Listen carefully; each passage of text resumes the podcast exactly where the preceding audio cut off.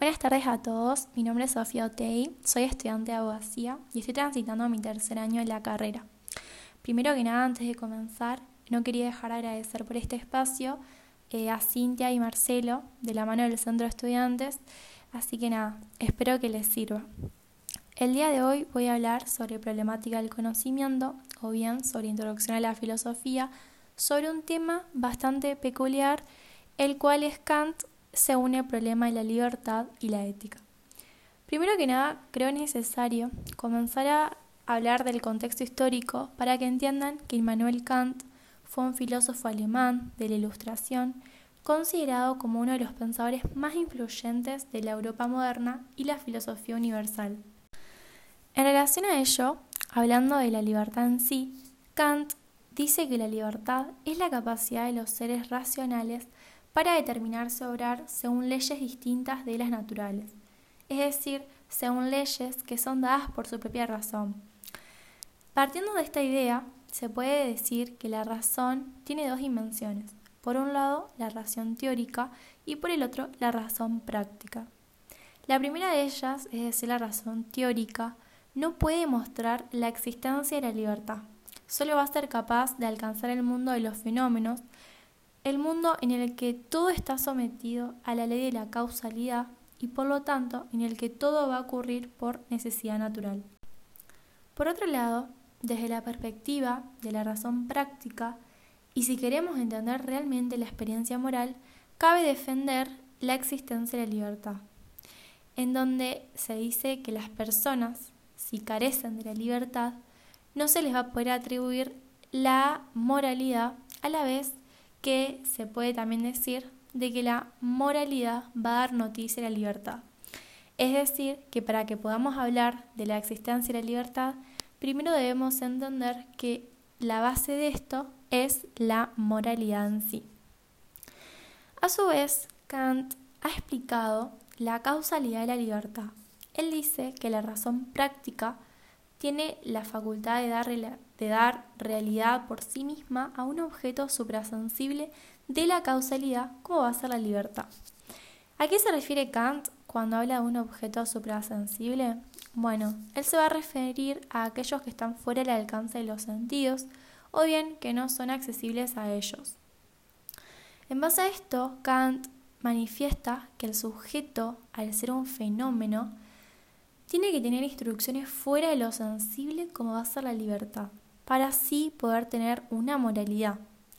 Entonces él explica, un poco más detallado, que la libertad entonces va a ser entendida como algo trascendental, algo que va más allá de la razón humana, que trasciende el intelecto humano, ¿sí?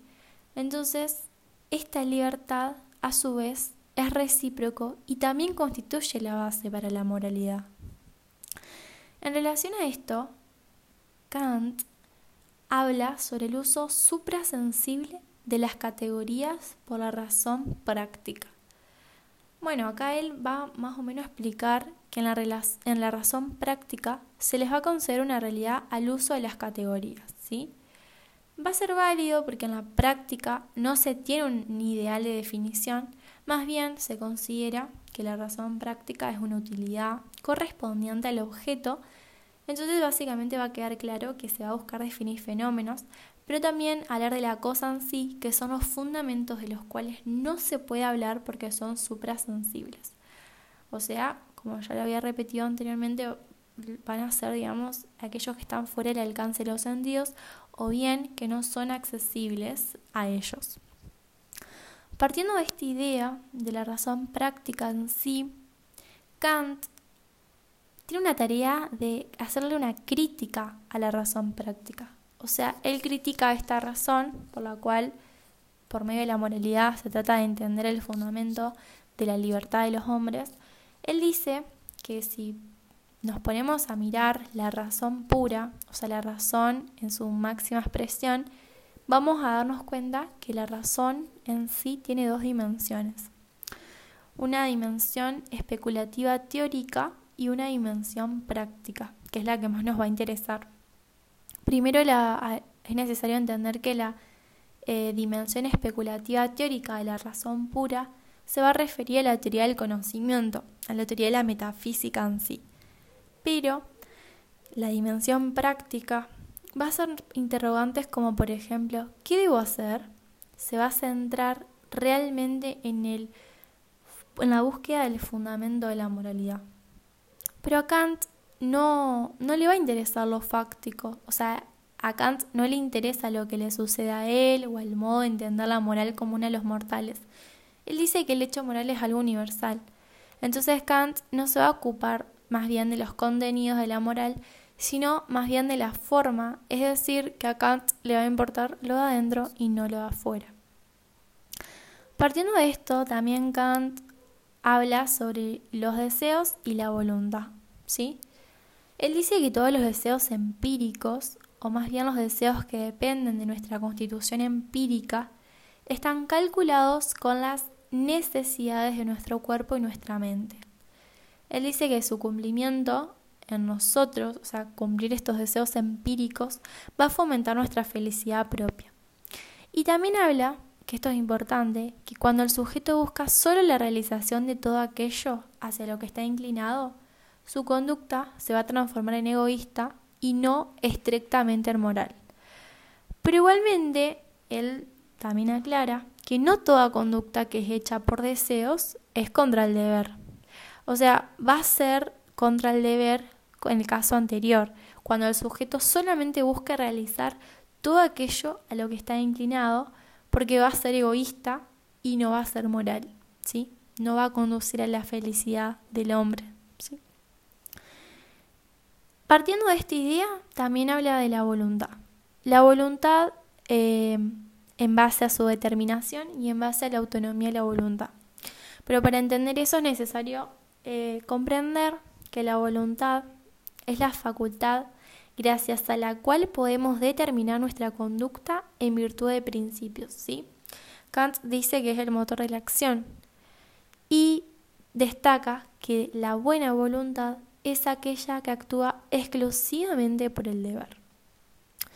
Partiendo de esta idea básica de la definición de la voluntad, podemos decir que la determinación de la voluntad, al igual que lo sostenía Kant anteriormente, es aquello que sirve de motor, es aquello que sirve de impulso de la voluntad, por eso se habla de un motor, y que hace que el sujeto realice una u otra acción.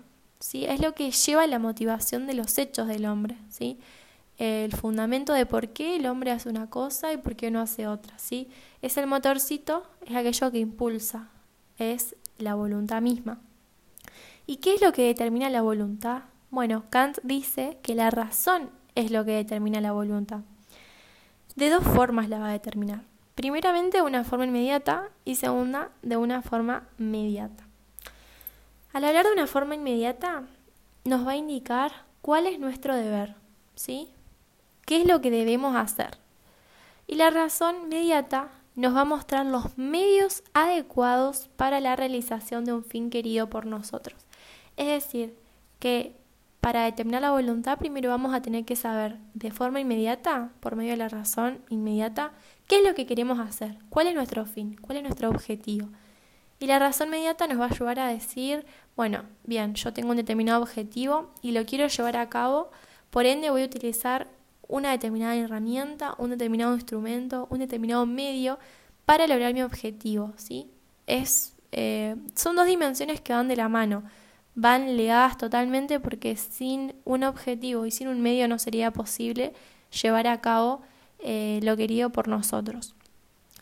Además, no solo la razón va a influir en la determinación de la voluntad, sino que también aquí los deseos cumplen un papel bastante importante porque también van a ayudar a determinar eh, de qué forma se va a realizar lo conveniente para el cumplimiento del objetivo. O sea que los deseos también van a, van a tener bastante importancia en de qué forma van a influir en nuestra voluntad y en su determinación para realizar eh, lo que nosotros queremos. ¿sí? No es solamente el hecho de elegir un objetivo, de tener un medio, sino realmente desearlo, realmente tener ganas de cumplirlo. ¿sí? También Kant habla, en relación a la voluntad, de la famosa autonomía de la voluntad. Esto es bastante interesante porque Kant dice, En pocas palabras, sí. Nosotros em, nos comportamos moralmente, significa que cada sujeto se está sometiendo a las leyes propias originadas de la naturaleza de la razón. Es decir, él dice que si las personas se comportan de forma moral, o sea, de forma moralmente buena, significa que cada uno está siguiendo las leyes propias que originan de su razón. O sea, somos nosotros los legisladores, por así decirlo, de nuestras leyes eh, de conducta. ¿sí? Nosotros mismos somos los que, por medio de nuestra razón, generamos y entendemos cómo debemos actuar. O sea, nosotros controlamos de forma autónoma la voluntad por medio de nuestro eh, origen en la naturaleza de la razón, ¿sí? por nuestras leyes a las que nosotros mismos nos estamos sometiendo con nuestros actos. Esto es bastante importante porque va ligado de la mano de por qué también se puede llevar a fundamentar a los sujetos los determinados actos o hechos que hagan, ¿sí?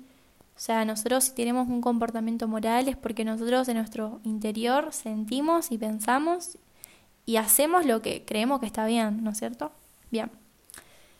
Partiendo de esto, también Kant, esto lo deben seguramente conocer, es muy famoso por el imperativo categórico o bien por el imperativo apodíctico, ¿sí? Se puede conocer de las dos formas, seguramente lo van a estudiar como un imperativo categórico, que es lo más eh, común. ¿Esto qué es? Esto es un mandato, ¿sí? Un mandato con carácter universal y necesario que Kant manda algo por la propia bondad de la acción, independientemente de lo que con ella se pueda conseguir. Básicamente va a prescribir una acción como buena de forma incondicionada, ¿sí? Sin importar lo que con ella se pueda conseguir, sin importar eh, ese punto, digamos, de vista. Para Kant, solo este tipo de imperativo es propiamente un imperativo de la moralidad. De forma lingüística tiene la estructura debes hacer tal cosa o de forma prohibitiva no debes hacer tal otra. Por ejemplo, de forma positiva debes ser veraz. De forma negativa no debes robar. Pero acá hay un punto muy importante que hay que tener cuidado porque la mera expresión lingüística, o sea, esto que acabo de explicar anteriormente, su estructura, no va a ser suficiente para determinar si realmente el imperativo que ha guiado nuestra conducta va a ser hipotético o más bien categórico. Por eso, para averiguar si va a ser uno o el otro, hay que referirse a qué es lo que movió nuestra voluntad. O sea, por qué hicimos lo que hicimos, qué fue lo que eh, nos llevó a la determinación de la misma. Entonces Kant plantea tres ejemplos. El primero, si no hemos robado, nuestra conducta va a ser conforme al deber. Es decir, conforme al imperativo no debes robar. Pero, si no hemos robado por miedo a la policía, el imperativo que hemos seguido es hipotético. Yo no robo si no quiero tener con la policía. Es decir, un imperativo no debes robar si no quieres tener problema con la policía. Pero sin embargo, y el más importante y el más difícil de llegar, es que si nosotros no hemos robado es porque la acción de robar es mala en sí misma y nosotros somos conscientes de ello independientemente de si nos pueda detener la policía o no.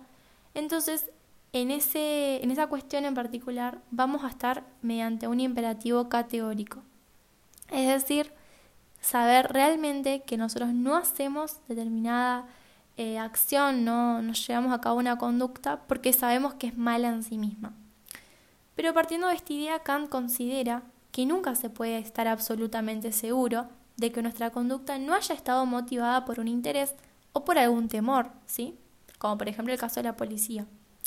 Y por ello concluyó que cuando nos parece seguir un imperativo categórico, siempre es posible que el imperativo por el que nos, eh, regimos sea hipotético en vez de categórico.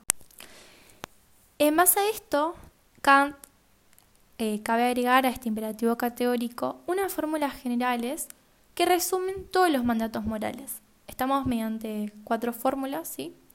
La primera es la fórmula de la ley universal, en el cual se sostiene que hay que obrar solo según una máxima tal que puedas querer al mismo tiempo que se torne ley universal. La segunda fórmula es de la ley de la naturaleza, en la que establece que hay que obrar como si la máxima de tu acción debiera tornarse por tu voluntad, es decir, la ley universal de la naturaleza. En tercer lugar, la fórmula del fin en sí mismo, la cual establece que hay que obrar de tal modo que uses la humanidad, tanto en tu persona como en la persona de cualquier otro, siempre como un fin al mismo tiempo y nunca solamente como un medio. Y por último, y ya casi finalizando, la fórmula de la autonomía, o en la cual se establece que hay que obrar como si por medio de tus máximas fueras siempre un miembro legislador en un reino universal de fines.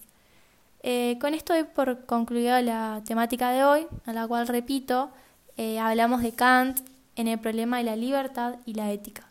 Así que nada, les agradezco sumamente por aquellos que se han tomado el tiempo de quedarse y escuchar todo y espero que les sirva. Muchas gracias a todos.